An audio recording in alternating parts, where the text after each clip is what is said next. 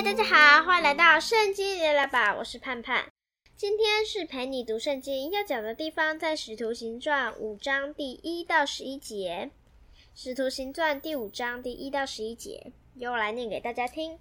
有一个人名叫亚拿尼亚，同他的妻子撒非拉卖了田产，把价银私自留下几份。他的妻也知道，其余的几份拿来放在使徒脚前。彼得说：“亚拿尼亚。”为什么撒旦充满了你的心，叫你欺哄圣灵，把田地的价私自留下几份呢？田地还没有卖，不是你自己的吗？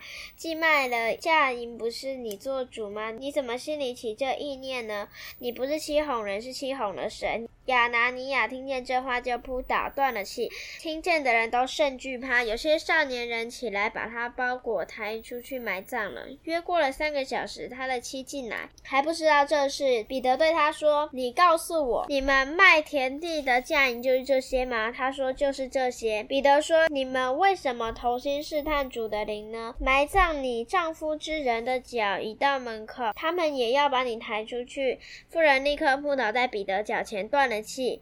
那些少年人进来，见他已经死了，就抬出去埋在她丈夫旁边。全教会和听见这事的人都甚惧怕。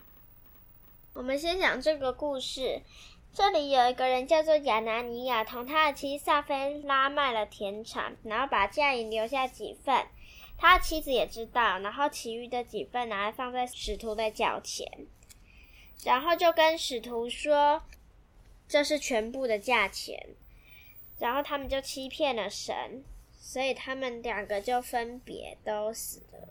这段我学到的是不要欺骗神，而且欺骗神的代价是很重的，因为你看他们两个就都死了。但是你会不会觉得有些人欺骗神，但是也没有立刻死掉，很奇怪呢？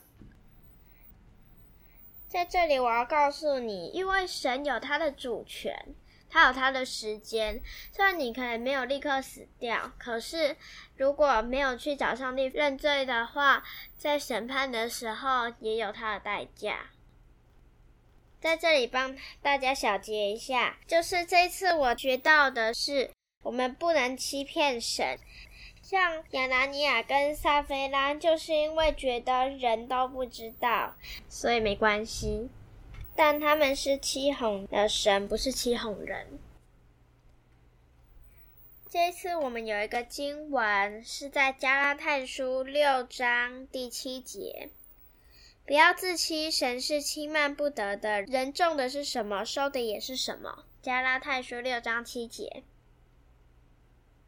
我们再背一次。不要自欺，神是轻慢不得的。人种的是什么，收的也是什么。加拉太书六章七节。好，今天就是这样。